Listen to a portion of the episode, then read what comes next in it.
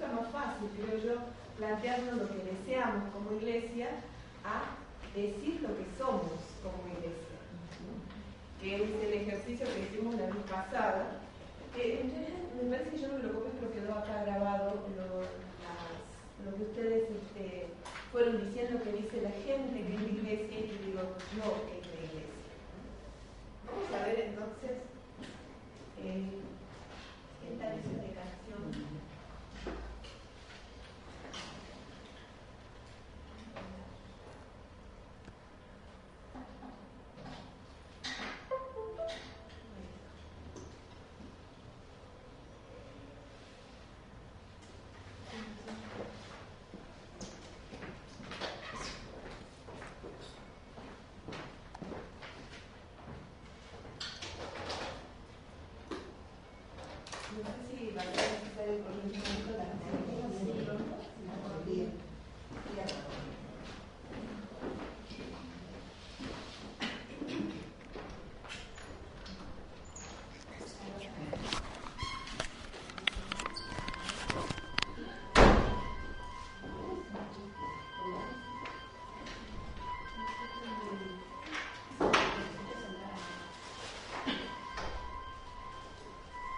嗯。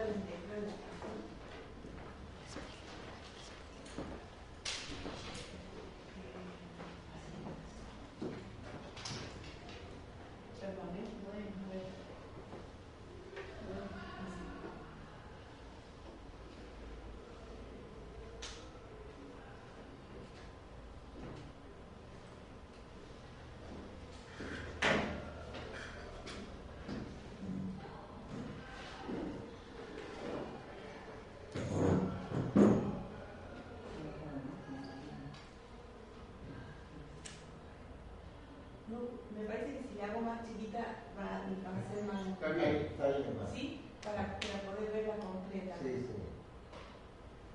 Saco nuestro personaje.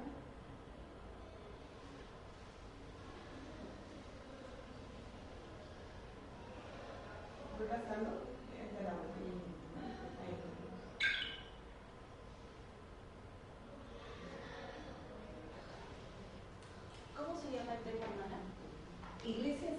se llama. A.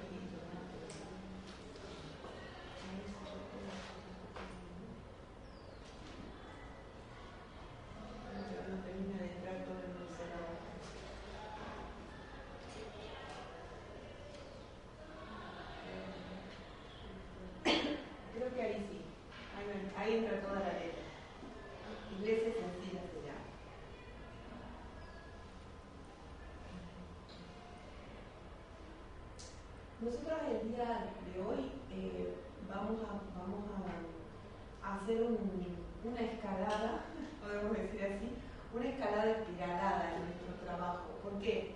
Porque eh, vamos a ir avanzando, pero vamos a ir haciendo como un feedback, ¿no? Una ida y vuelta con respecto al tema de los contenidos.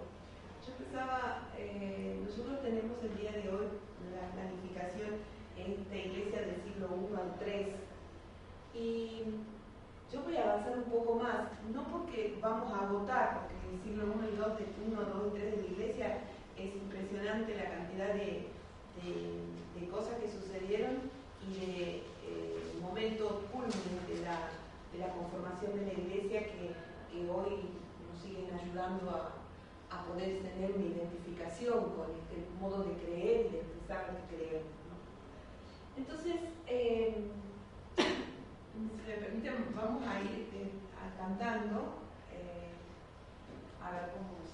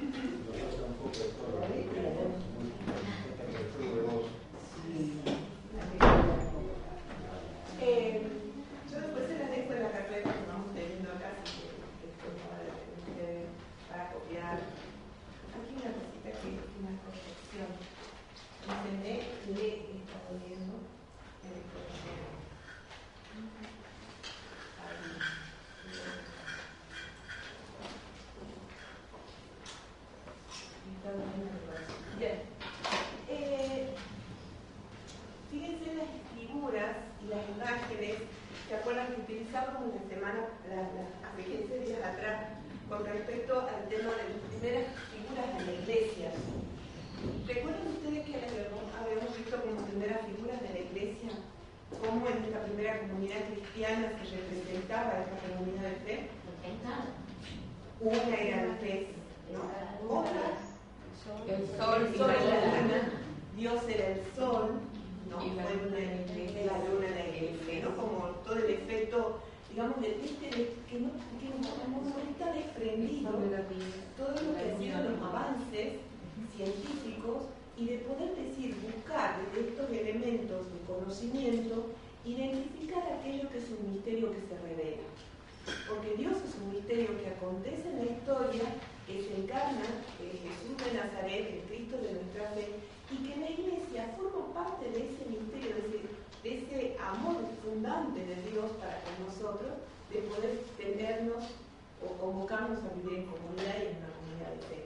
Entonces, las figuras que aparecen, eh, en este caso, fíjense ustedes la primera figura, la primera metáfora que utiliza, esta flor que es la flor más bella que nace desde la oscuridad que es eh, como este signo de la oscuridad que podemos representar como la noche y el día.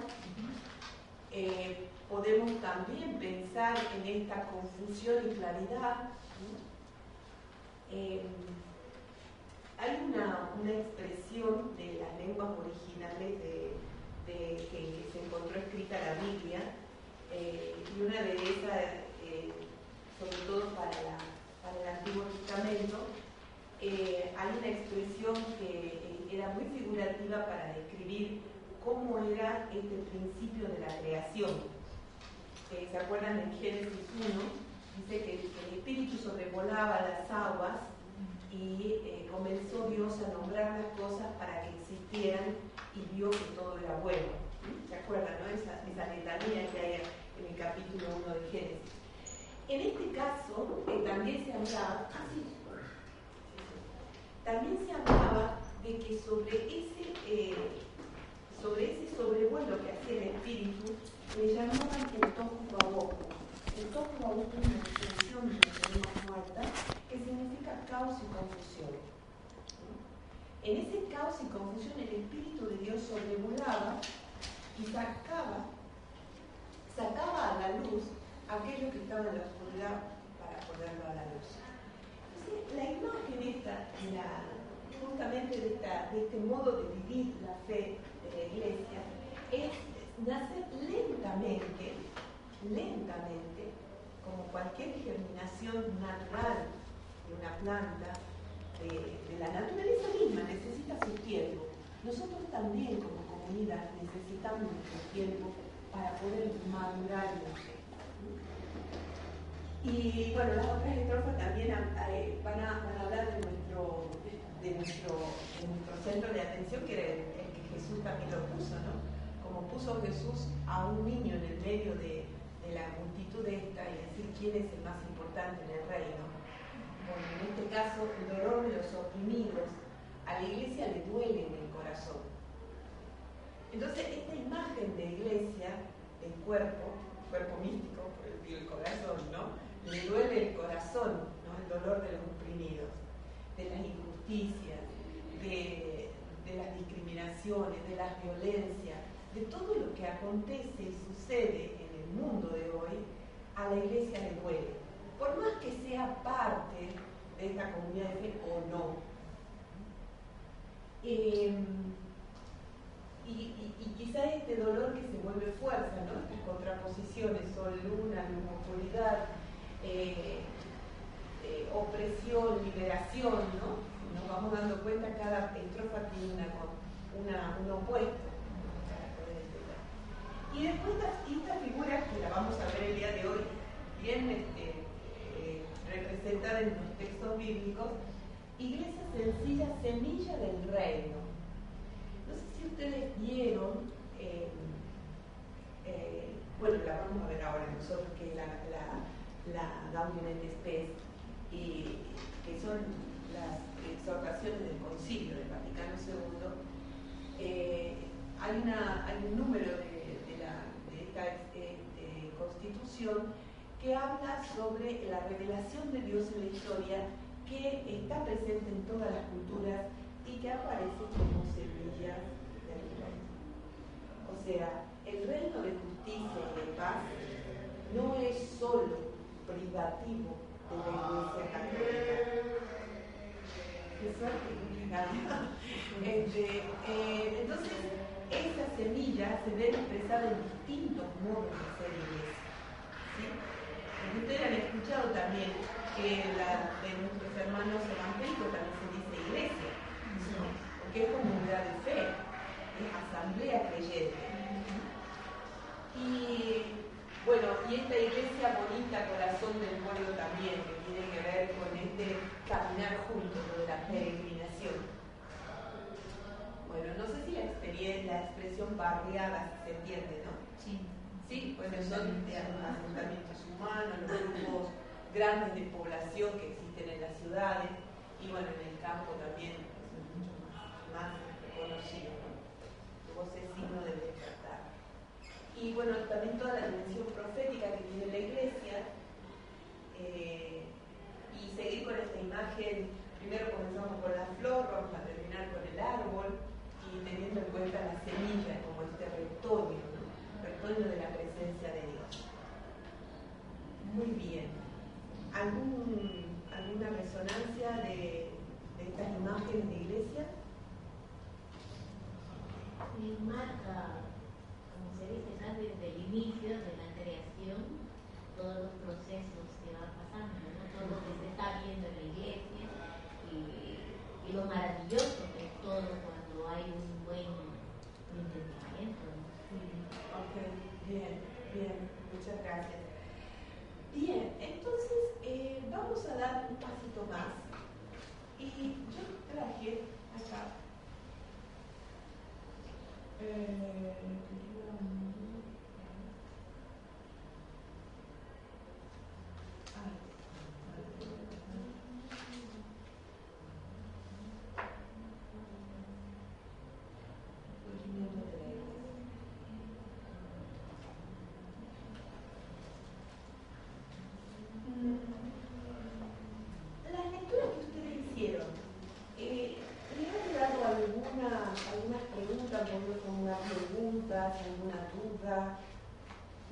vamos a tener después para a continuar viendo. Nada más que eh, si ha surgido dentro de sus lecturas algo que tenga que ver con este tema que vamos a ver ahora, el surgimiento de la iglesia y las etapas de conformación, que algo habíamos comenzado a ver en la primera clase cuando hablamos de Hechos de los Apóstoles, eh, y vamos a ir un poquito también un poco más atrás a buscar otras eh, raíces de la iglesia pero eh, vamos a avanzar rápidamente porque por una cuestión de prioridad de temas y sobre todo porque eh, no es el, objetivo, digamos, de tener todo un estudio completo sobre esto, sino simplemente orientativo para que ustedes puedan tener esta, habilidad de la y saber cuáles son las claves para comprender eh, el surgimiento de la iglesia, la conformación de la iglesia y tener un sentido crítico sobre nuestra experiencia de la iglesia hoy, de ser iglesia hoy. ¿Alguna cuestión con respecto a la lectura que tenga que ver con esto? Hermana, sí. una pregunta que quiero decir. ¿Qué significa mentalidad sectaria? Mentalidad sectaria mm, tiene que ver con una estructura de pensamiento que no eh, está abierta a incluir algo diferente de lo que yo pienso. Eh, normalmente se dice secta a los grupos reducidos de personas en donde no hay eh, diversidad de pensamientos, sino hay un pensamiento único y que es el que controla, primero, registra, controla y condena también este, podemos decir castiga, quien eh, o, expulsa, puede ser también la otra consecuencia, cuando tiene un pensamiento diferente eh, dentro de ese grupo. Por eso este tema, mentalidad sectaria, quiere decir un pensamiento cerrado al diálogo con lo diverso, o con lo diferente. Puede ser muy antiguo. Y puede ser muy moderno también. Sí, Ah. sí, sí. sí. Sí, a veces este, cuando hay, este, hay, hay, un- hay una etapa de la historia de- de- del cristianismo en general, no solo de la iglesia, que es el tiempo de los apologetas, que es la tercera etapa de... No lo vamos a nombrar acá, pero, eh, porque tiene que ver mucho más con la historia de la iglesia. Eh, la primera ha sido la iglesia primitiva, la segunda de los padres apostólicos y la tercera es de los padres apologetas. ¿Qué pasaba en ese tiempo? Es alrededor del siglo III. Pasa que eh, la iglesia, de ser perseguida, pasa a la oficialidad con el imperio de Constantino, cuando se convierte su madre Elena, y a consecuencia eh, también recibe el bautizo eh, Constantino. Y Constantino oficializa a la iglesia católica, en realidad no se llamaba católica, eran los cristianos, en el imperio. Entonces eh, comenzaron a formularse las catequesis para la formación de los nuevos bautizados. Entonces, en vez de ser una proclamación de buenas noticias, de, de- de la experiencia de Jesús, porque recuerden que hasta el siglo III no había eh, más que el Antiguo Testamento organizado. Eh, los evangelios todavía estaban en conformación e inclusive la Biblia era muy exquisito y exclusivo que solamente algunas personas. O sea que la evangelización tenía que ver más bien con compartir experiencias, no tanto ir a la lectura, porque la gente tampoco sabía leer y había tal diversidad de lengua que no había un texto escrito. Entonces, ¿qué hacían los padres apologetas? Defendían los principios que podían haber encon- encontrado en estos primeros libros de la Biblia. Entonces, las formulaciones no tenían tanto un tema catequístico, sino más bien apologético, o sea, de la defensa de la fe. Eso significa apologetas, y a veces dentro de esos grupos se conformaron algunos grupos sectarios. Bien, vamos a continuar entonces. Quizás este, han traído Biblia por las dudas. No la tengan. Eh, no es que todos los textos bíblicos que están ahí lo vamos a ver, nada más es una orientación. Sí, sí, sí, vamos a ver eh, la primera etapa, por eso decía, a ir un poquito más atrás, eh, que vamos a encontrar raíces de, esta formación de la iglesia, de esta experiencia de liberación. De hecho, que esto nos lleva al éxodo, o sea, dentro de la organización de la, de la Biblia, que es el segundo libro que vamos a encontrar en la Biblia. ¿Y por qué nos vamos hasta ahí? Eh, la experiencia, recuerden ustedes que en el tiempo de la, de, la esclavitud en Egipto, ok, hay mm, grandes cosas acá, fue importante que la tengan como categoría de interpretación, disculpen el término, pero es categoría de interpretación, quiere decir el foco con el que yo voy a mirar toda la historia. El foco con el cual voy a mirar toda la historia. Un dato importante es el contexto político. Sí, adelante. El contexto político que siempre el pueblo de Dios va a estar bajo la ba- bajo la, eh, la dominación de un imperio. Un primer dato que no es menor al momento de poder entender por qué decimos que hay una liberación y de quién. Porque uno dice, bueno, si estamos bien, tenemos comida todos los días, como todo el mundo tenemos que trabajar todos los días, tenemos nuestro lugar donde vivir, ¿cuál es el problema que tenemos? El tema era que eran explotados, son matados, muertos antes de tiempo. ¿Y qué es lo que Moisés ve? Que son sus propios hermanos. Entonces ahí viene la revelación de Dios. ¿Qué es lo que Dios quiere para este pueblo? Y que no era un pueblo, sino que eran muchos pueblos, porque no había uno, porque al ser un imperio, no es que iba a decir "Ah, solamente a estos que son monoteístas nos vamos a oprimir. A los que son politeístas no. No. ¿Pero qué le interesa a un imperio? ¿Qué poder le interesa a un imperio? ¿De dónde viene el poder económico? ¿De la capacidad de acaparar cosas? Claro. Entonces, uno de los grandes capitales eh, cualquier mentalidad eh, civilizatoria, hablemoslo de alguna manera, es el tema de la posesión de las tierras. Entonces, la medida en que se avanzaba más y se poseía más tierra, era no solo la tierra solita, vamos a poner, poner los ganados y, cultivar, sino que la gente viviendo en ese lugar. Culturas, pueblos tradicionales, antiguos, que tenían organizaciones propias y que tenían sus dioses propios. Por eso algunos eran monoteístas y otros eran politeístas. Todos esos estaban esclavos en Egipto, todos ellos. No era solo lo, el dios del dios Yahvé, no. Eran muchos pueblos, pequeñitos, más grandes, medianos, pero todos. Entonces, eh, este imperio absorbe, podemos decir, absorbe,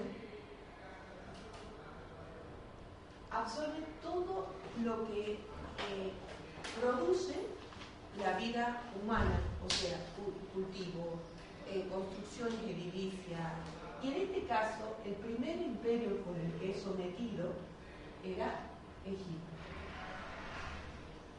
¿Sí? Y ahí tenemos que entrar a conocer un poco más de la historia de Egipto a ver que durante el tiempo del emperador Nabucodonosor es cuando se realizan todas esas construcciones faraónicas, valga el término, eh, este, inmensas, ¿no? En donde ¿quiénes eran la mano de obra? Los esclavos. Los esclavos. Y los esclavos, muchos eran de este pueblo de Yahvé, del Dios Él. Inclusive ese término está muy, eh, cuando uno hace el estudio de los nombres de Dios en el Antiguo Testamento, vamos a encontrar en Dios Él. ¿Por qué? Porque era el que no se podía nombrar porque no había modo de expresar la divinidad. Entonces era el Dios Él. Bien, entonces absorbe todo lo que es el trabajo humano, es Egipto, y eh, la experiencia de liberación a través de Moisés es a través de sueños. Eh, Dios se revela y le habla a Moisés para que pueda liberar entonces, preguntas. Estas tres preguntas, cada uno de los esclavos va a tener preguntas y en la referencia del texto bíblico.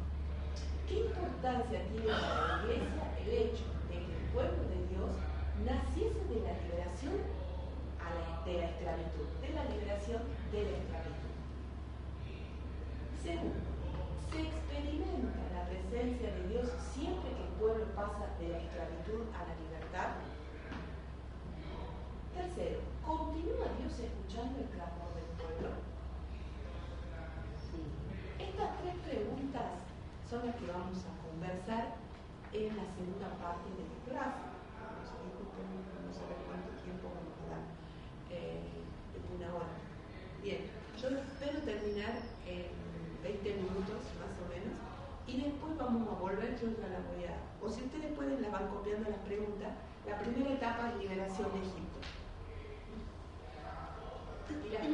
Después los textos, eh, yo, yo entiendo, vamos a elegir qué texto, pero me interesa mucho más que pongan en juego todo esto que ustedes traen como experiencia y de las cosas que pueden haber leído hasta ahora. Entonces, ¿qué importancia tiene para la Iglesia el hecho de que el pueblo de Dios naciese de la liberación de la esclavitud? Se experimenta la presencia de Dios siempre que el pueblo pasa de la esclavitud a la libertad. ¿Continúa Dios escuchando el clamor del pueblo?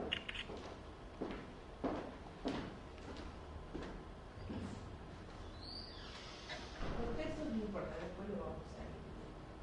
Vamos a pasar. El segundo punto, la infidelidad del pueblo de Dios. La segunda etapa de conformación. Ahí dice, eh, eh, ¿cuál sería el momento de la infidelidad? ¿Se acuerdan ustedes cuando ya en pleno desierto eh, comienzan a decir, tenemos hambre, tenemos sed, hubiéramos preferido quedarnos con las cebollas de Egipto, pasar y morirnos de hambre aquí? Y ya Moisés estaba, pobre, estaba al límite. Entonces, ¿qué hace Moisés?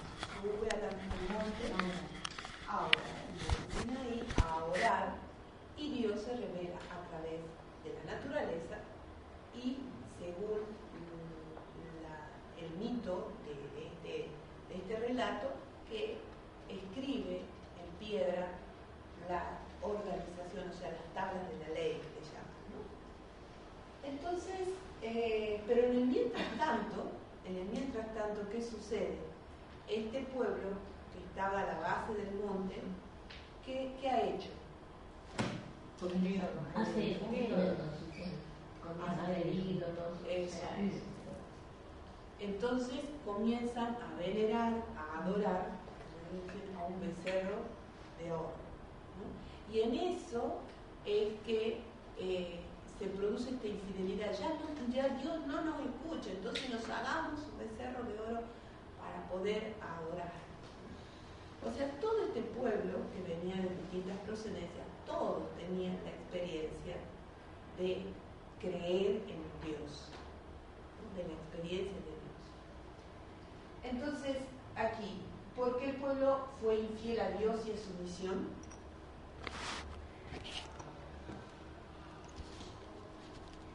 Y que esta infidelidad comienza siendo el primer paso, porque después vamos a ver a lo largo de la historia del Antiguo Testamento muchos momentos de infidelidad y para eso aparecen quiénes?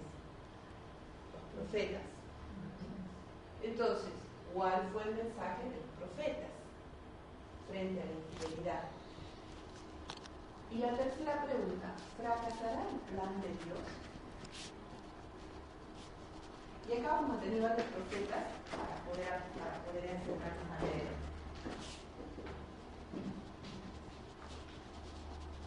La tercera etapa. Aquí ya hacemos un salto cualitativo, cuantitativo en tiempo y nos vamos al Nuevo Testamento. Jesús convoca a otra palabra eh, que va en relación.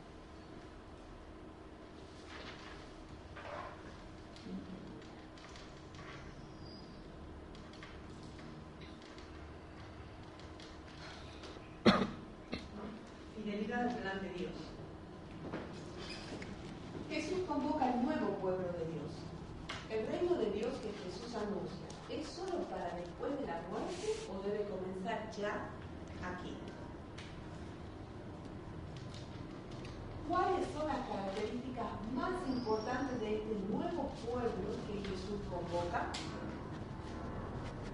La primera característica que nosotros en el pueblo del Antiguo Testamento, eso sí vamos a tener, vamos a, vamos a ir a la lectura es eh, del decálogo, ¿no? de Éxodo 10, 19, y vamos a ver que esos mandamientos dan un perfil de cómo es ese pueblo, cómo tiene que ser ese pueblo de Dios. Y acá, en las características más importantes de este nuevo pueblo de Dios que nos convoca. Mm, no, no, me di cuenta, pero faltaría, uh, sí, sobre todo el, el capítulo 5 también de Mateo, pero de todas maneras, el 13, el 18, el 23 y el 25 van a darnos más elementos para saber por qué o cómo se conforma este nuevo pueblo de Jesús. Y una pregunta ya más situada y más de contexto, ¿qué lecciones sacamos para nuestra comunidad?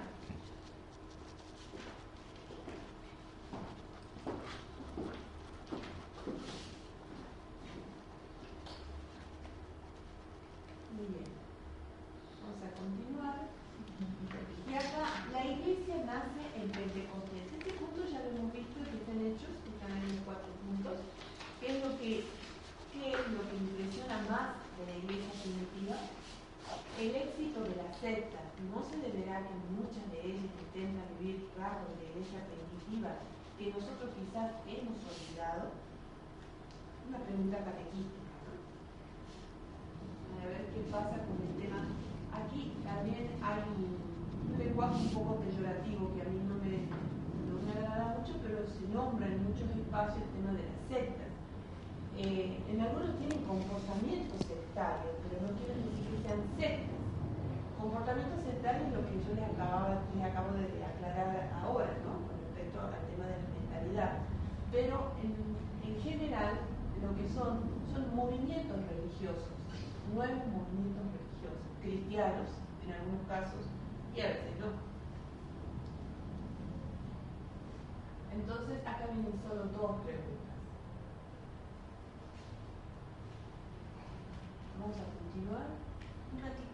Ah, ok.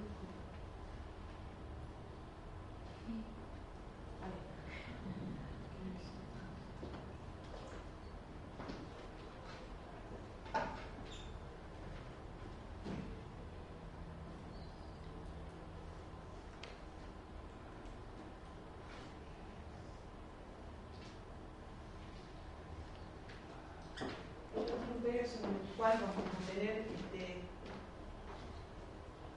eh, mucho tiempo de sometimiento en Roma, ¿no? Porque en el tiempo de Jesús lo vamos a encontrar con el Imperio Romano.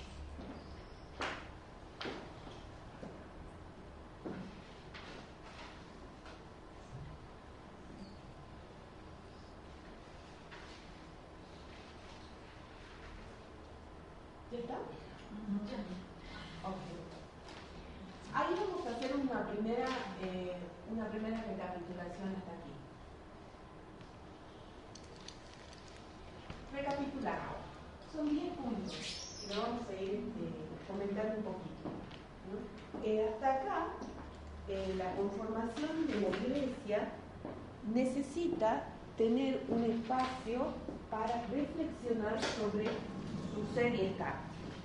Entonces, eh, ¿cuál ha sido esto que descubrimos en este proceso? Que Dios tiene un plan maravilloso, formar la familia de los hijos e hijas de Dios. Como el primera, la primera, sí, digamos, la primera convicción que tenemos. El punto 2, este plan, destrozado por el pecado, va a ser llevado adelante. Dios llama a Abraham para que sea padre de un nuevo pueblo. Lo que vimos la vez pasada, ahora no lo hemos nombrado. Tercero, de Abraham nacerá el pueblo de Israel, que liberado de la esclavitud de Egipto, comenzará a ser el pueblo de Dios. Ya antes eran pueblos separados y después de la experiencia de liberación de Egipto, pasa a ser el pueblo de Dios, llamado así. Cuarto, pero este pueblo también fue infiel, a pesar de las advertencias de los profetas. Dios anuncia un nuevo pueblo. Cinco, Jesús convoca a este nuevo pueblo para que realice el reino de Dios en el mundo, rechazado por los dirigentes religiosos, políticos y aparentemente fracasa su plan. Esto ya estamos hablando del Nuevo Testamento. Seis, la resurrección de Jesús. ¿Perdón? La anterior. Ah, Hermana, eso eso, va a quedar eso, yo decía. eso usted no los puede mandar, o sea, Va para a quedar acá. Claro, lo ¿cómo se llama? Usted lo dice rápido y no no acabamos de, de copiar las preguntas. Sí, sí, sí, está. No, esto yo lo dejo, lo dejo en la carpeta que dice Crisiología de sábado, ahí va a quedar para que ustedes vuelvan. Lo que me interesa es que eh, vamos, a- vamos leyendo juntos y juntas y si hay algo que explicar, lo explicamos acá y así cuando ustedes lo vuelven a leer, ya van mejor a la lectura. ¿no? Eh, lo que está en estos cinco puntos es lo que está en síntesis o recapitulado de estos slides anteriores que hemos visto.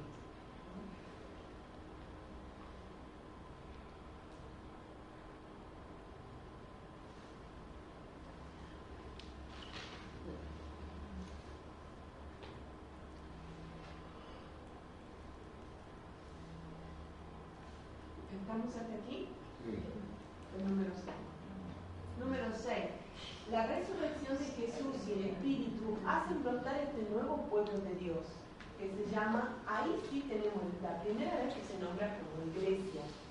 Lo estábamos nombrando por una nota. Nota, esa es otra, otra palabra importante para nosotros.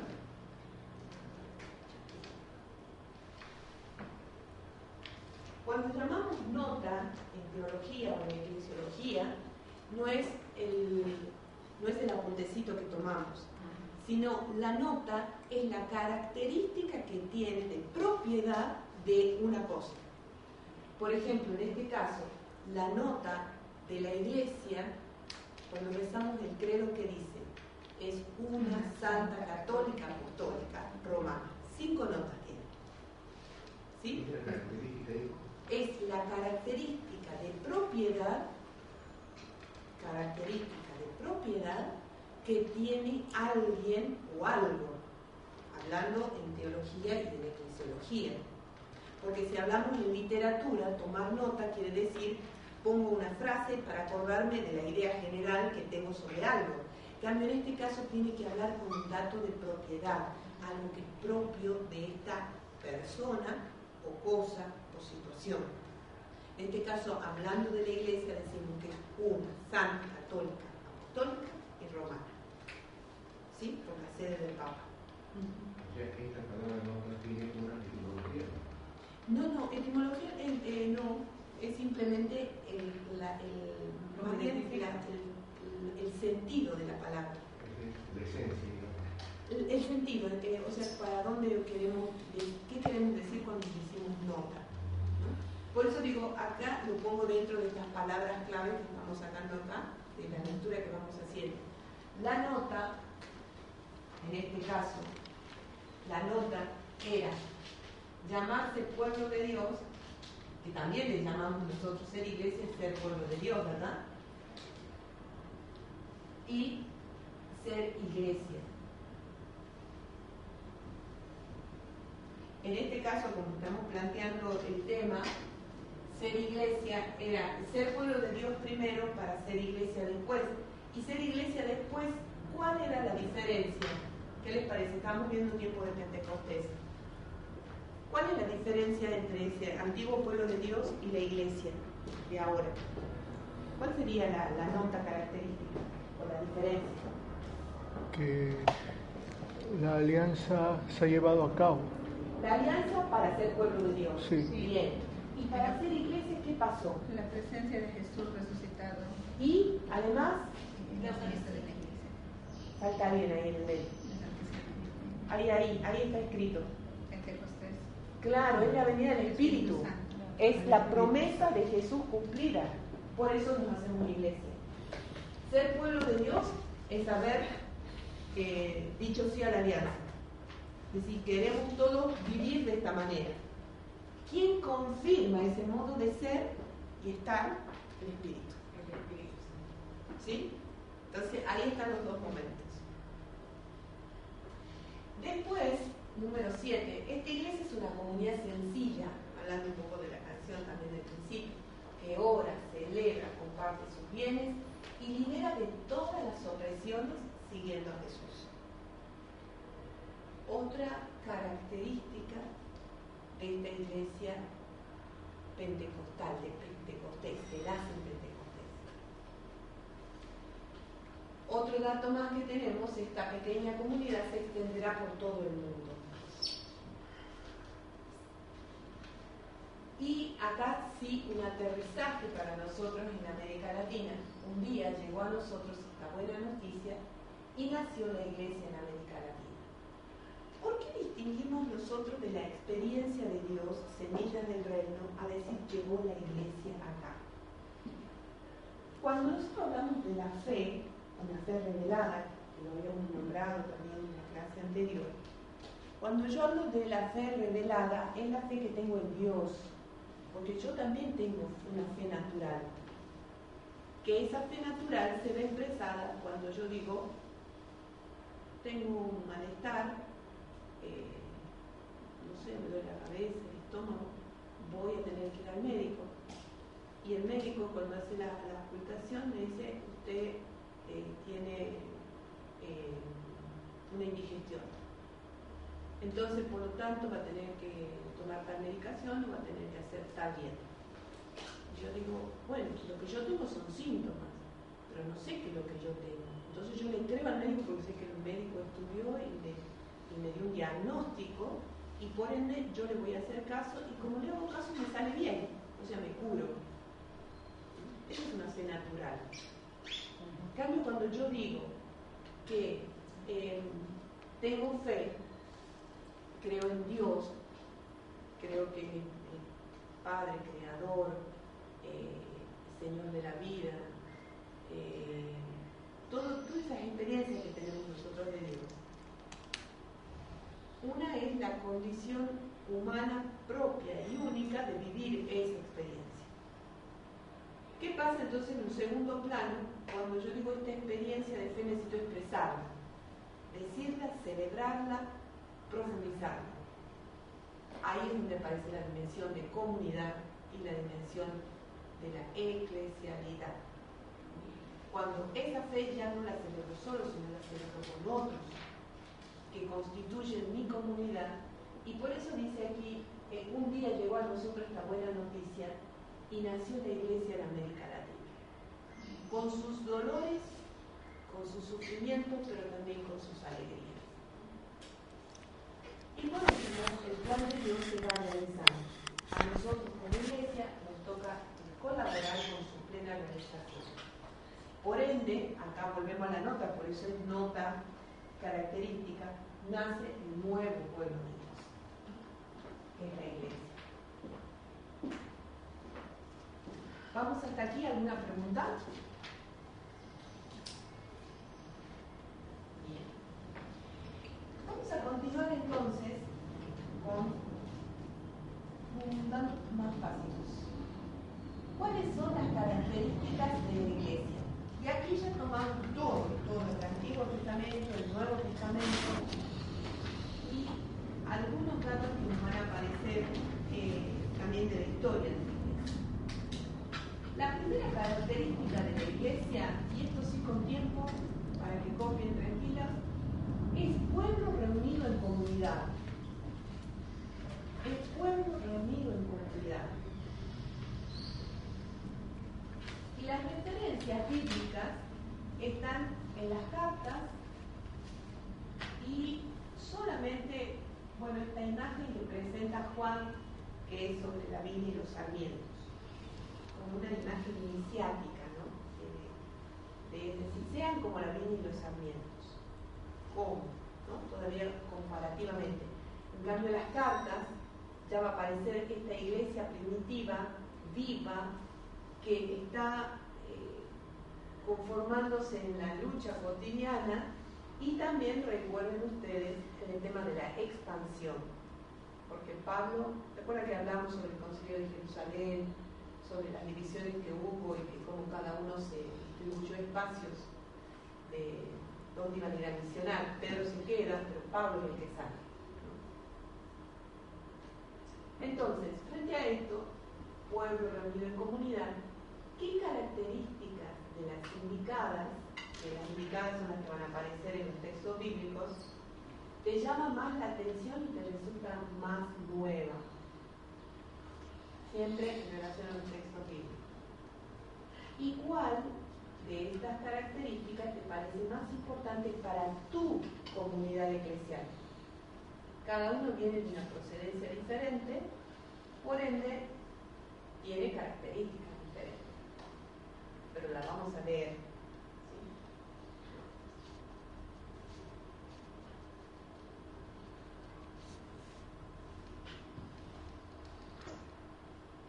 Eh, recuerden que en la Biblia aparece el orden de las cartas, no por la cronología, sino por la extensión de las cartas. ¿Por qué está primero Romano, Corintios, Romano? Y así va en, en decreyendo eh, en la cantidad de capítulos que tiene cada carta. Así que en este caso, la carta a Corintio, de que en este caso coincide con las de Pablo, pero después hay otras más pequeñas, la de Juan, de Pedro, de, de las cartas pastorales, las que vivirse.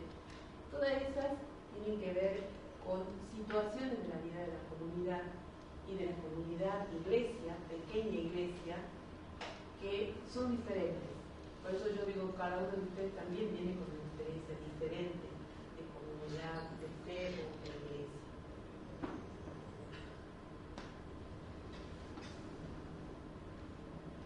¿Han podido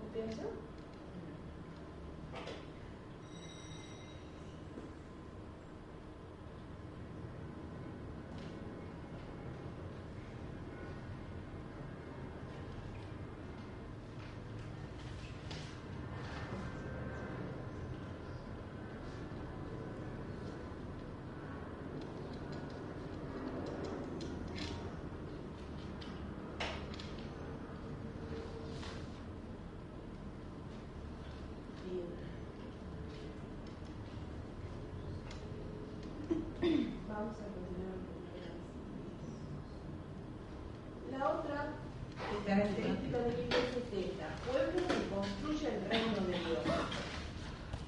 Pueblo que construye el reino de Dios.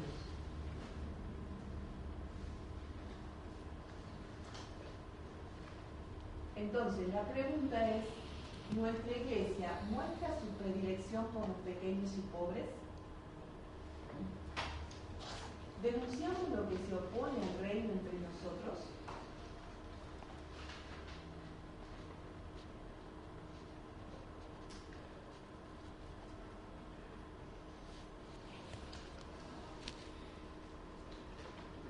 Voy a esperar un poquito ustedes mientras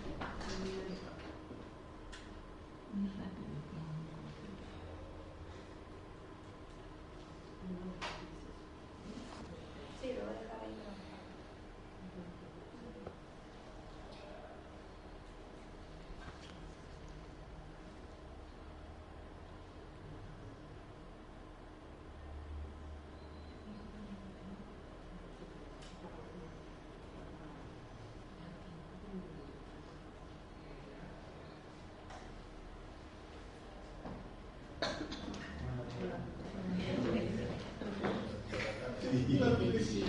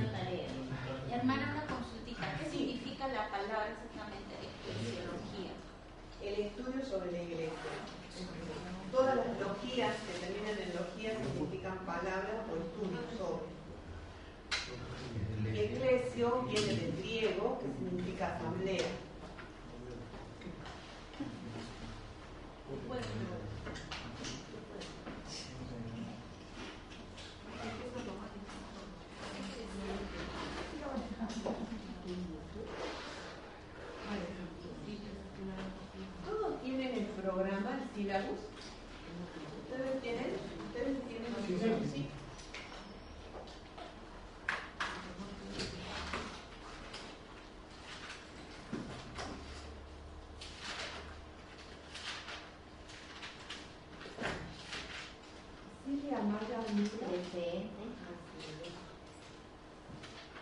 Ahora que le falta sílabos.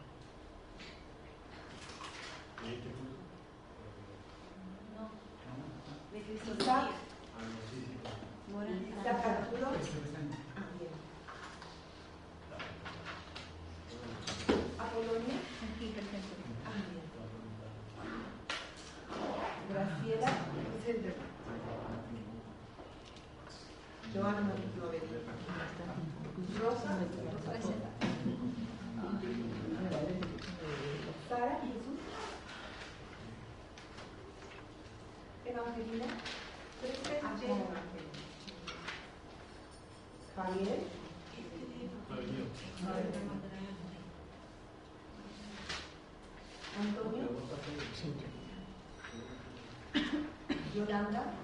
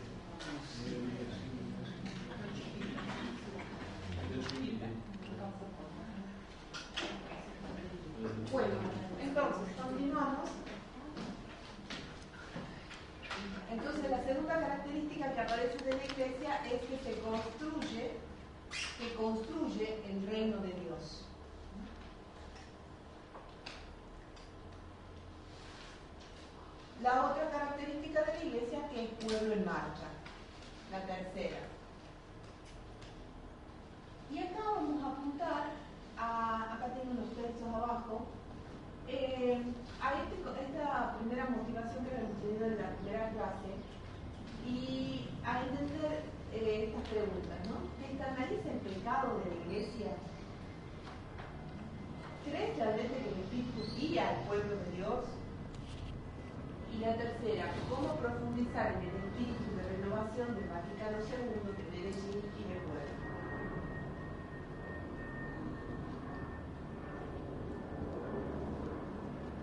Y acá también creo que sería bueno, son preguntas, eh, bueno, a meter, pero eh, con el documento de Aparecida también.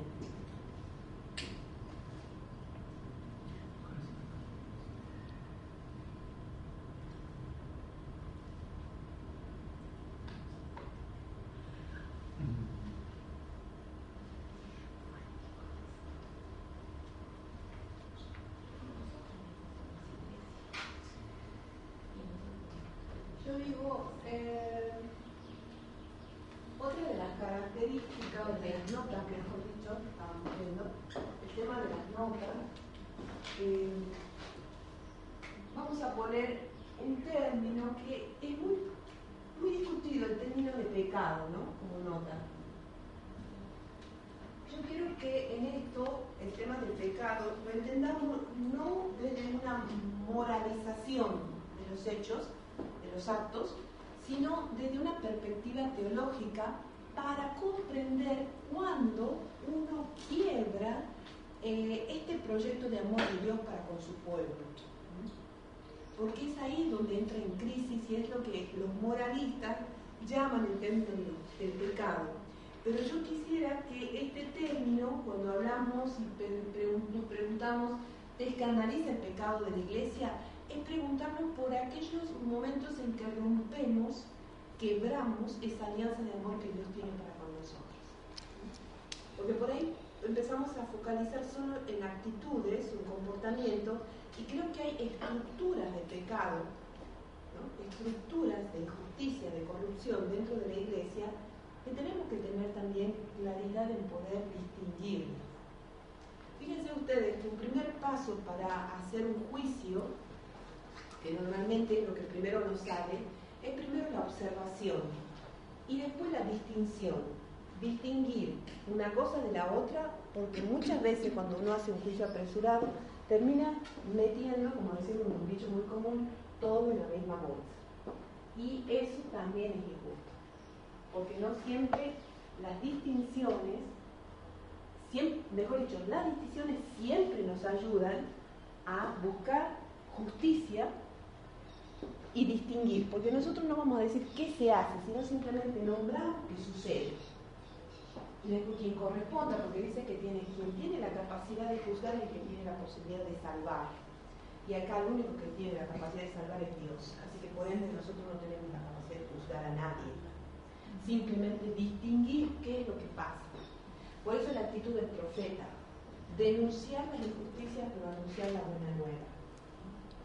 A veces, por ejemplo, todo este debate que se le ha hecho en Estados Unidos con la visita del Papa Francisco, que inclusive en el mismo momento eh, se, ha, eh, eh, se ha llevado a cabo el, tema de la pena de muerte. ¿no?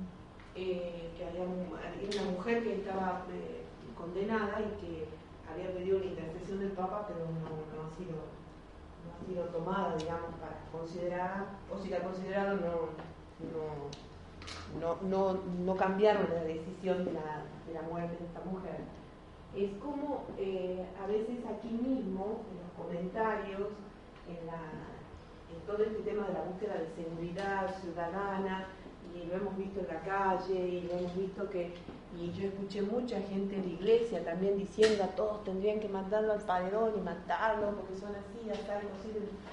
Y nada, o sea, esos son juicios apresurados sin saber distinguir cuál es el hecho y qué es lo condenable.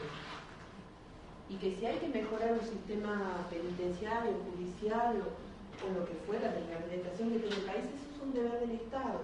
Entonces, como ciudadanos no debemos pedir al Estado que se ocupe de esas políticas, porque no podemos tomar la justicia por mano propia porque nos convertimos en jueces. Y cuando eh, comenzamos a avalar y a decir que, claro, hay tantas seguridad en las calles de Lima que tendría que salir el ejército, que ya la policía no da gasto, que experiencia del ejército y que, y que, y que tengan licencia para matar. Yo prefiero que 007, la gente de 007 se quede en las películas, pero no en la realidad, porque si no, terminaría matando muchos. Entonces nos volvemos de la misma, de la misma condición de aquellos que, que, nosotros condenamos. Que hay que buscar alternativas, sí. Y que nosotros tener pensamiento crítico, sí, pero no arrebatados. Entonces, cuando hablamos del término de pecado, también nos pasa eso. Entonces, si es nota, estoy colocando a nivel teológico, en este caso eclesiológico. ¿sí? Vamos a ver de las características.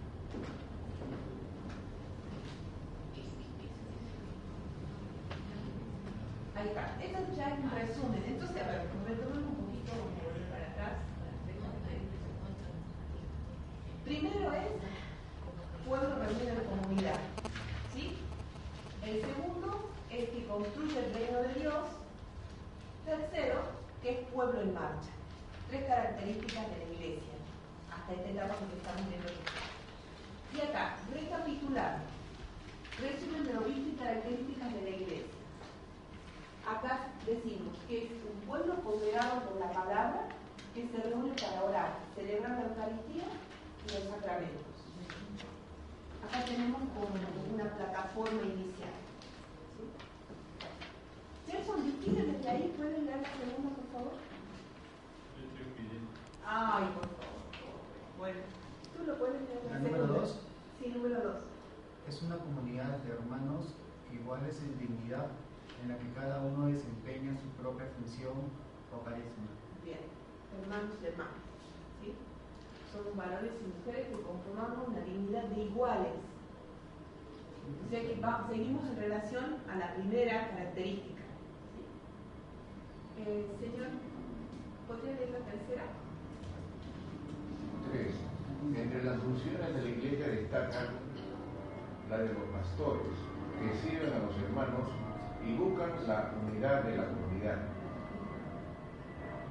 Exacto. Va en relación a la segunda característica que presentamos, que construye el reino. ¿Se acuerdan? La cuarta, Nancy. El pueblo de Dios, siguiendo a Jesús, se orienta a construir el reino de Dios, comenzando ya en este mundo. O sea, estamos dando una respuesta a una de las preguntas inclusive, pero la pregunta es mejor que ustedes la sitúen en su propia comunidad. Eh, la cinco, eh, Gisela. De cinco.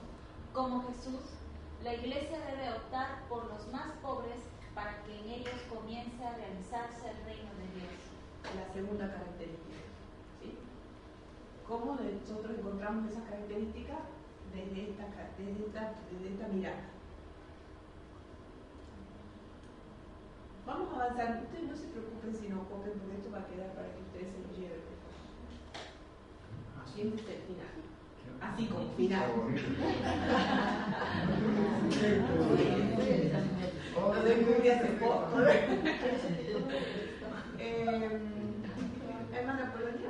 Sí, la iglesia es servidora del reino, semilla de fraternidad. Un poquito como la canción que cantamos al principio, ¿no? Eh, yo también le agregaría de sororidad, ¿no? Porque la fraternidad eh, habla de los hermanos. Si vamos a hacer, este, si vamos a ir al origen de las palabras, ¿no? Frater es el, el hermano varón y la sorella es la hermana mujer, ¿no? Entonces, la- eso la eso es fraternidad y sororidad también. Bien. Eh, ¿El número 7, Vanessa? Es un pueblo en marcha a través de la historia hasta llegar a la tierra nueva. Buena pregunta. ¿Cuál es la tierra nueva? ¿Qué les parece a ustedes? Reino de Dios. Reino de Dios. ¿Y qué es el reino de Dios? El Dios la habita, ¿no? Sí, muy bien. ¿Y qué más? La Biblia O sea, ¿está allá o está acá? Está Todo acá. espacio. Ah, aquí veo que hay, aquí veo, aquí veo que hay distintas concepciones de dónde está el reino, dónde está el- la, la tierra.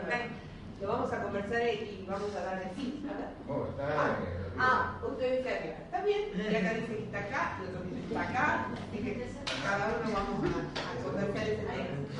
Eh, número 8. Eh, a ver. ¿Hasta el final? ¿Yo? Sí. Ya. 8. En este caminar hay debilidades y pecados, y abusos, por lo cual la iglesia siempre necesita conversión y reforma. Ay, acá hay dos palabras también importantes. Nota.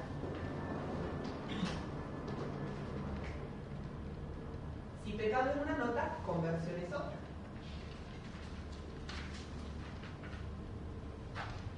¿Sí?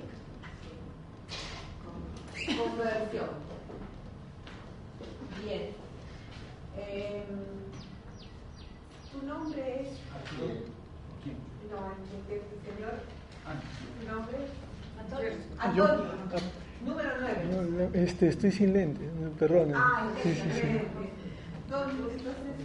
Y este predicar el Espíritu guía a la iglesia, la renueva y la santifica constantemente. Hay una garantía. Hay una garantía de camino que está el Espíritu que nos va a renovar y nos va a santificar constantemente. Y finalmente, eh, Los santos nos preceden en nuestra peregrinación y son una señal de esperanza para la iglesia en marcha. O sea que estas 10 características, estas 10 conclusiones a las que llegamos corresponden más o menos tres ah, de cada una de las, de las características que vimos. ¿sí? Ahora, que miren qué, qué relojito parece, parece que fuera este, práctica inglesa, porque como- acá teníamos la primera parte, ¿no? Vamos a hacer algo. ¿Cuántas Biblias tenemos en el curso? Dos, tres, cuatro. Sí, cuatro. Cinco. Cinco, perfecto. Entonces, y estamos siendo eh, cinco, nueve, once, once y cuatro, quince. Entonces, tres, tres por grupos, cinco grupitos vamos a armar, para poder tomar, no vamos a tomar todo. Yo les voy a pedir que podamos hacer, por ejemplo, me interesa mucho. Este, esto ya nosotros lo tenemos bastante claro por un poquito la vez pasada. Eh, vamos a comenzar con el tema este de la infidelidad del pueblo, porque lo vamos a apuntar al tema de- del pecado. Y, eh, a ver, ¿puedo decirles yo o, o, arman ustedes el grupo? Porque en realidad les depende de quién tenga la Biblia que... Y las cinco personas que tengan la Biblia. Vanessa, Yo tengo Biblia en celular. también, eh, de todas maneras creo que mejor la, ya. el texto escrito así también inclusive para la lectura se va pasando. ¿no? Eh, Ah, gracias. entonces, ¿quién, eh, las, las cinco personas que tienen la Biblia, ustedes se van a encontrar, van a buscar para la persona. Entonces, yo voy a escribir aquí cuáles van a ser los temas. Van a ser cinco temas. Ya voy a comprar, vos Roberto, ¿verdad? Sí. Voy a, voy a poner los temas para el grupo.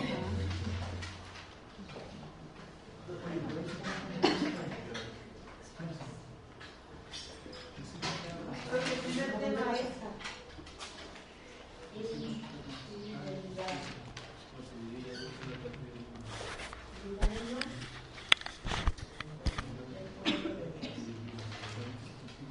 los cinco que tienen el grupo 1 va a ser este. Grupo 2, no, este vamos a pasar. Este. Grupo 2 va a ser la iglesia que nace en Pentecostés. ¿Sana tiene Biblia? El 3, Los cinco van a ir, los cinco que tienen Biblia van a tomar cinco grupos y van a guiar. No tengo los puntos.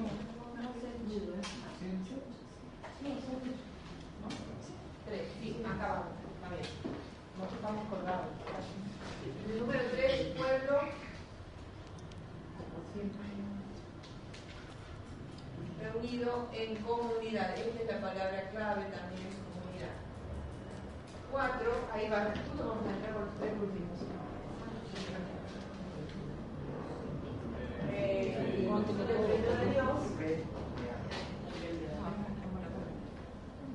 Pues, integridad de fe.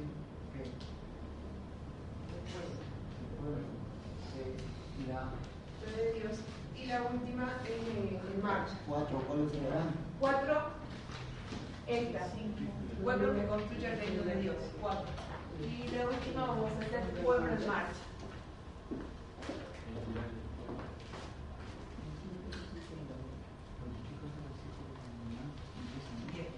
Pero nos falta la, la lectura bíblica. Sí, sí, sí, ahora se las paso. Ahora, pasa que primero hacemos la lista de los temas y ahora vuelvo para atrás. Entonces, grupo 1, ¿quiénes van a poner, quiénes se van a constituir en el grupo 1? ¿Quiénes? Eh, Gisela va a o, o don, disculpa, Ciro, Ciro. Chicos. Chicos. chicos. Él va a tener el primer grupo. Gregorio. Gregorio. Ah, Gregorio. Gregorio, entonces, Gregorio, ay, el nombre, chicos es su apellido. Acá está. Acá está. Eh, el grupo 1 va a tener el pueblo de Dios. Ahí está la lectura. Exacto, don Gregorio.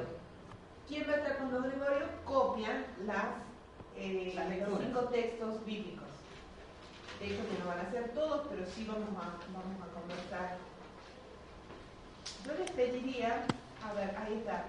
Les pediría, copien eh, Isaías 65, 17, 25. Un texto. Vamos a tener tres nada más, porque chicos son muchos. Isaías 65, 17, 25. Vamos a ir a Amós, que es contra la religión puramente exterior, Amós 5, 21, 25. Y Jeremías, los tres. Isaías, primero, entonces vuelvo a repetir. Para el grupo 1 es Isaías 65, 17, 25. Dios promete una tierra nueva. El segundo es Amós 5, 21, 25, de la religión contra la religión puramente exterior.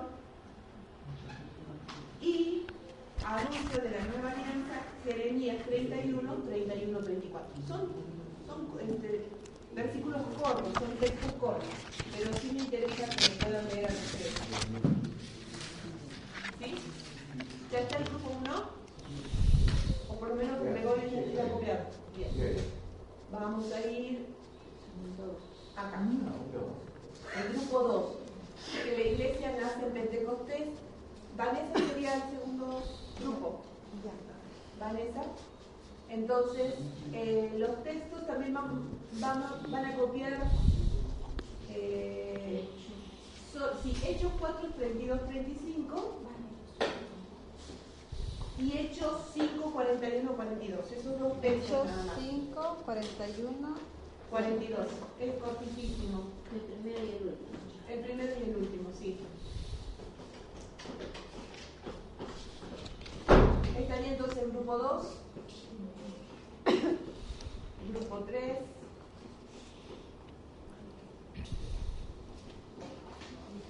pueblo reunido en comunidad, eh, grupo, ¿dónde está la otra línea por acá? A la señora Silvia, ¿sí?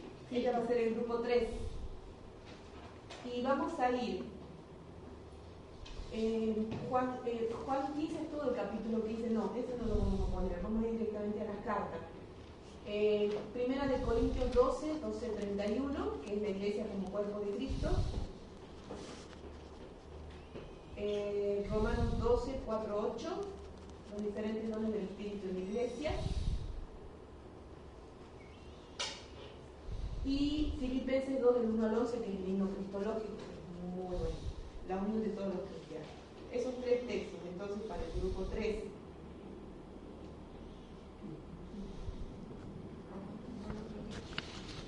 Entonces, primero es, para el grupo 3, primera de Corintios 12, 12 31. Eh, la otra es los diferentes dones del Espíritu Iglesia Romanos 12, 4 al 8. Y tercero es la unión de todos los cristianos, Filipenses 2, 1 al 11. Grupo 3. Grupo 4. El, el señor Fidel. Fidel. El señor Fidel es el grupo 4. Señor Fidel es el grupo 4. Y vamos a tomar el reino para los últimos, Lucas 14, del 12 al 24.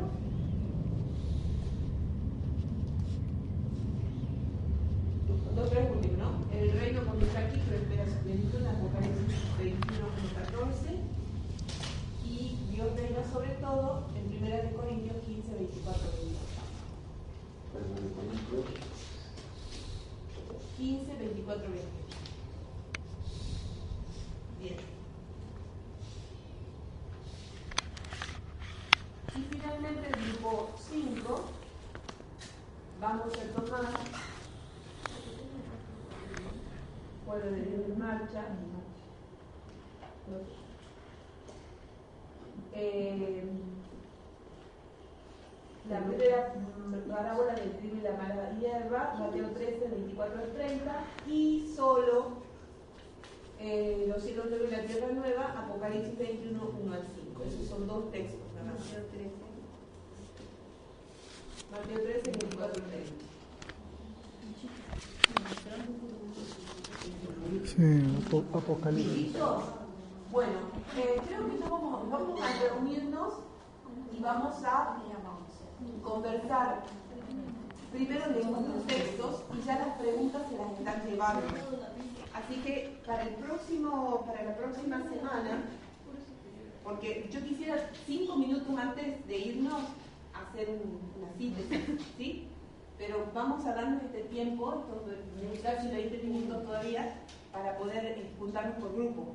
Y me pasan la, la lista de, lo, de cómo se grupos. por favor.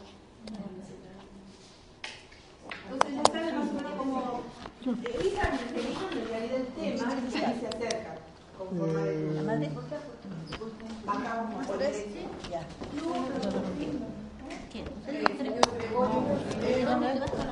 Silvita, ¿qué tal? Me, me han dicho. El con la mano.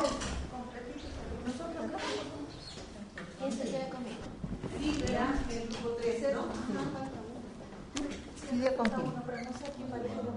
El grupo 4, Fidel. y el grupo 5, ¿quién era Carlos? ¿Tú? Arturo, tú. ¿Quién más tenía la...? Ah, la hermana Polonia. Control bien. Ahí está.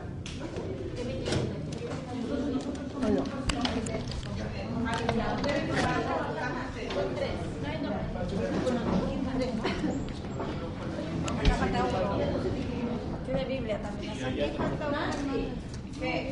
Para acá fue. Te estoy llamando, no sé qué vas para allá. ¿No tienen Biblia? Acá, Acá falta uno. Acá falta uno. Madre, acá. Acá falta Eh, uno. Acá por ahí. ven, no, Sí, allá en el tres. Ah. Ah, entonces después uno y acá estamos los tres. falta uno. Madre, acá. Acá falta uno. Ey, ey, ¿Cuál iba a tercera?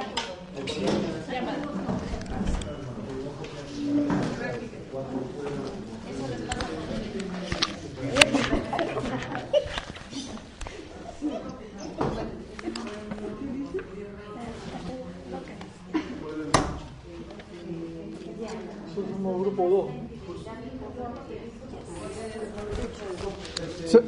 ¿Cuál es la, la primera cita, sabe? No la, le- sí.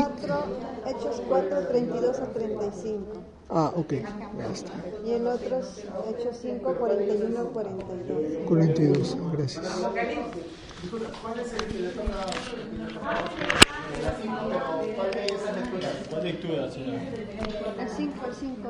Ah, El 5 el 5 es este Mateo 13, 24, 30. Nada más. No, y Apocalipsis 21, 1 al 5. 1, 5. 1 al 5. sí.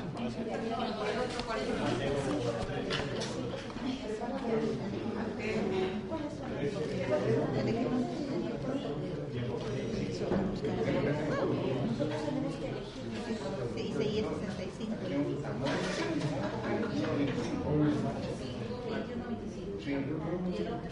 Jeremías 3, 31, 34. Era más chiquita. Isaías 65. 6, 25, 17, 25.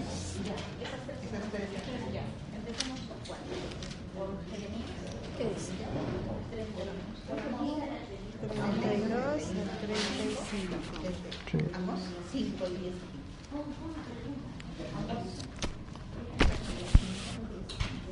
Hechos 4, 32 y 35. Trae tu lupa. Leo.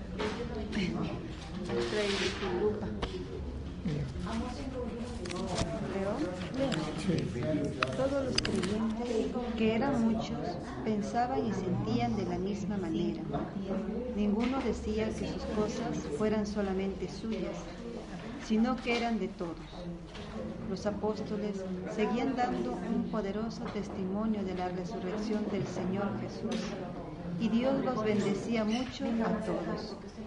No había entre ellos ningún necesitado, porque quienes tenían terrenos o casas lo vendían y el dinero lo ponían a disposición de los apóstoles para repartirlo entre todos sus necesitados de cada uno, sus necesidades de cada uno.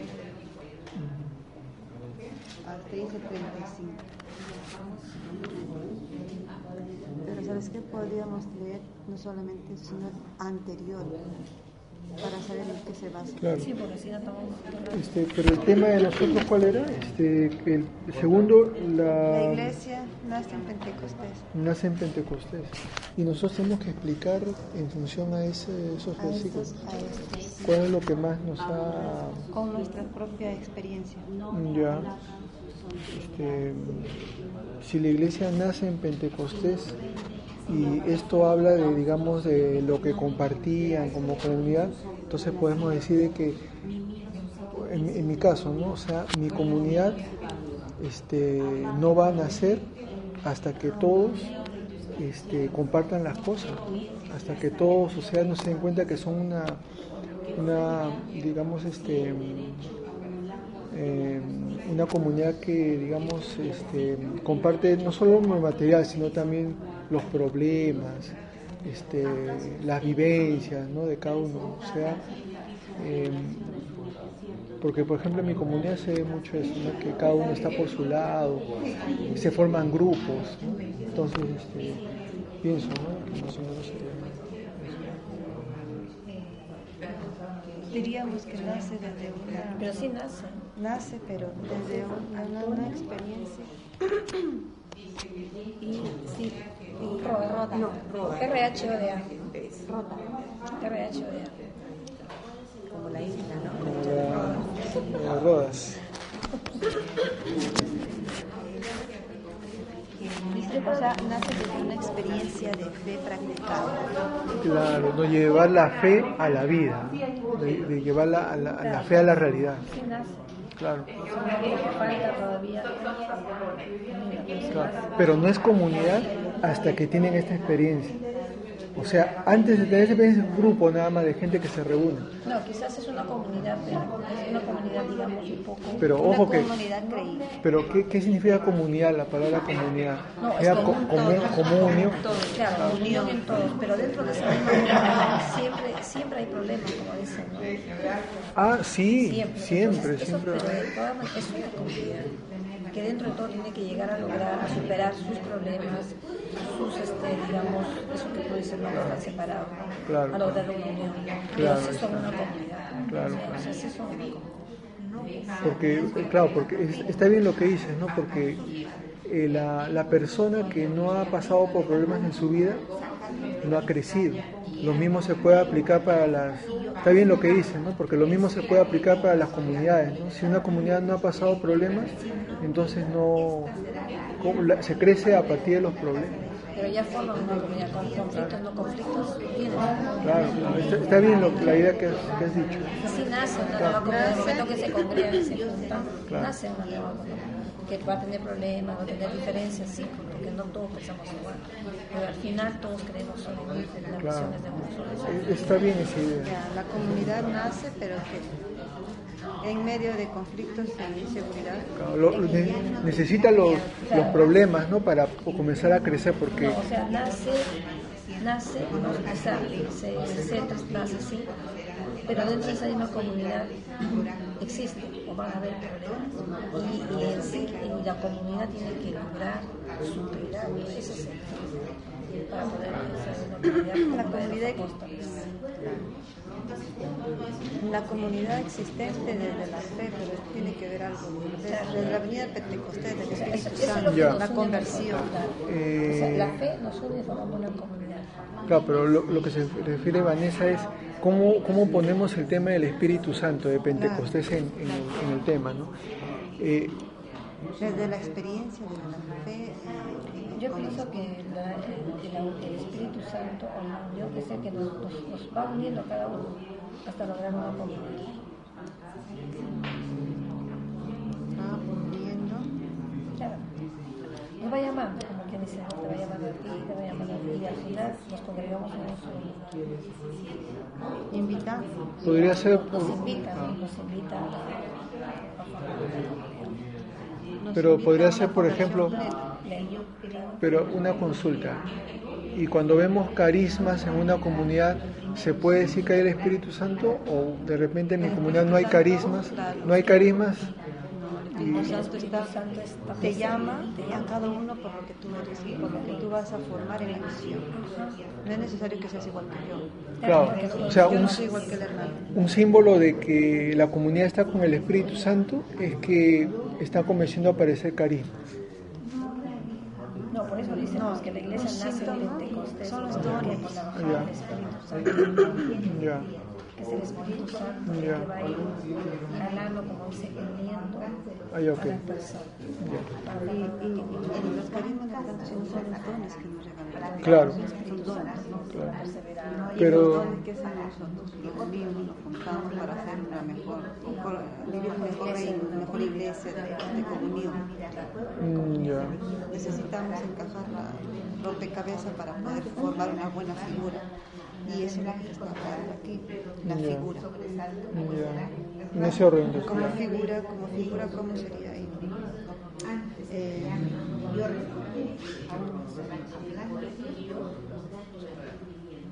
desde acá, desde los creyentes piden. Antes de eso hay un título, los creyentes piden confianza y valor. Por eso, Confianza y valor. esa es la fuerza que tiene el Espíritu Santo. Por eso dice la nueva, que la iglesia nace Pentecostés. Sí, porque a partir de que el Espíritu Santo se hace presente, nos da la fuerza para poder integrarnos y vivir dentro de la comunidad. La experiencia, justamente. Antes de, este, de estos versículos que dice, cuando ora- acabaron de orar, el lugar donde estaban reunidos tembló y todos fueron llenos del Espíritu Santo y anunciaban abiertamente el mensaje de Dios. Tiene que haber oración. La oración Pero Una oración sí, pero tienes que tener apertura en tus conocimientos, tus ideologías, Entonces, en tus Claro, entonces tiene que haber dos cosas, ¿no? Oración y, y, este, y doctrina. Porque si no hay oración, se convertiría en un grupo filosófico. Y si no hay este, este, doctrina, o, o, este, o, bueno, de doctrina, se convertiría en un grupo, este, digamos, este, de acción nada más, ¿no? o sea, un, eh, un voluntariado. Por acción y acción. Claro. Porque la acción es Para que haya oración hay que tener fe, oración, doctrina o acción. Y ahí la, la iglesia nueva va a ser sí. Iglesia practicante. Sí, claro,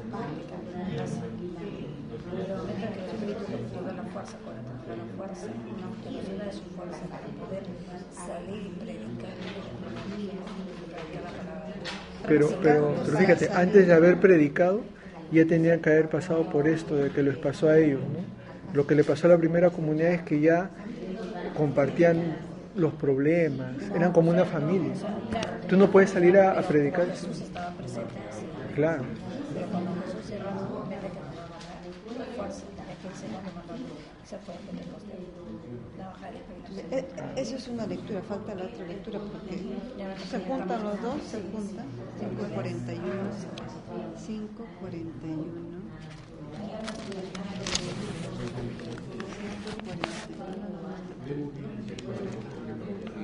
41 al 42 es pequeño.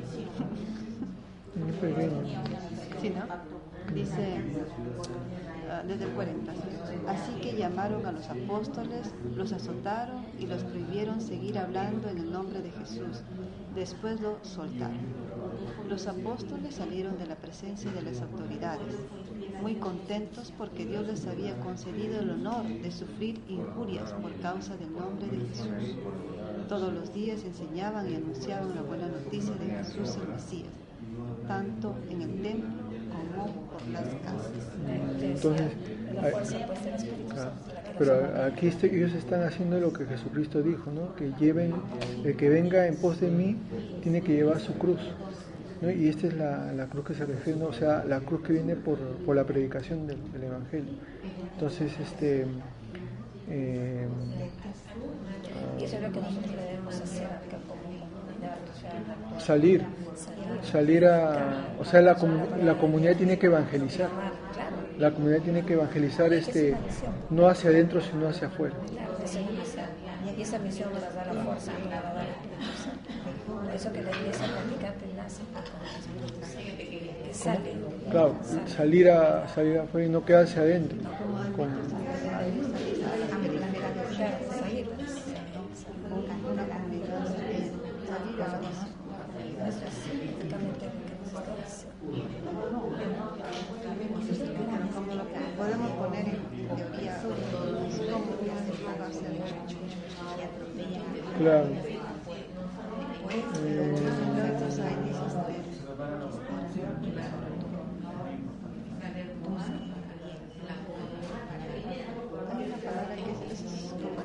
Es, una invitación de salir a construir. Una salida de Una invitación de salir a construir. Una evangelizadora. Disculpe, después de leer y compartir, se plasma, se escribe, se desarrolla. Las preguntas, tres preguntas o dos preguntas. Dos, dos. Es que no son preguntas, son las preguntas. Copias la pregunta.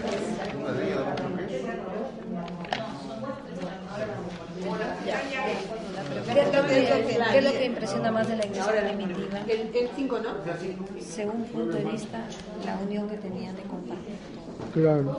La unión. La unión, la confraternidad que tenían. Compartir. Lo que tenían, pues, cada decía que ellos compartían todo lo que tenían.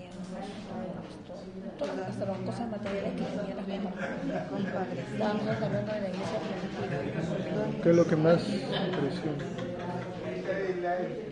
¿Dónde es la material? Vamos a ir, este, lo importante es esa unión, pues esa unión de compartir. Y ustedes cada uno personalmente también llevan las preguntas, así que lo pueden ir reflexionando en la semana. Porque ya vamos, ya vamos a terminar la hora. Ya no alcanza. Entonces quería que pudiéramos terminar de nuevo con la canción con la que empezamos. Y La segunda pregunta, ¿cuál es la El éxito de las sectas no se deberá a que muchas de ellas intentan vivir rasgos de la iglesia primitiva que nosotros hemos que- olvidado. Habla de que traerlo escrito. El éxito de las sectas no se deberá a aunque muchas de ellas intentan vivir rasgos de la iglesia primitiva que nosotros quizás hemos olvidado. Cierto, es cierto. Porque en ese caso los evangélicos quieren vivir quizá en la forma que vivían en esa primitiva, en algunos aspectos. Por ejemplo, ellos son de compartir y dedicarse bastante. En algunos aspectos, En algunos sí, aspectos. pero no están este, No lo consumido. Claro, por ejemplo, los israelitas del séptimo pacto, ellos ya llevan pero al extremo. Claro, igual los, por ejemplo, no, y lo que sí vemos bastante y me doy cuenta, como los evangélicos, este... No, pero los evangélicos no son- testigos de secta. No, que no son, son este, católicos tampoco. Tienen una humildad bien fuerte, a lo que los católicos muchas veces no la tienen. Pero ahora son muy apropiados también. Entonces, en cierta forma sí. Pero que nosotros nos hemos olvidado, sí. Eh, las preguntas la van a ayudar a lo personal. Si tiene la posibilidad de conversar, porque la próxima semana yo le daré cinco minutos para que coordinen y lo vamos a conversar. Yo creo que ustedes vuelvan para conversar el tema. Interesante. Gracias. Interesante. ¿Qué hacemos para tenerlo para la otra semana? Sí, nosotros mismos también tenemos que poner individualmente. Sí, pues, pasamos sí, pues, nosotros, sí, sí.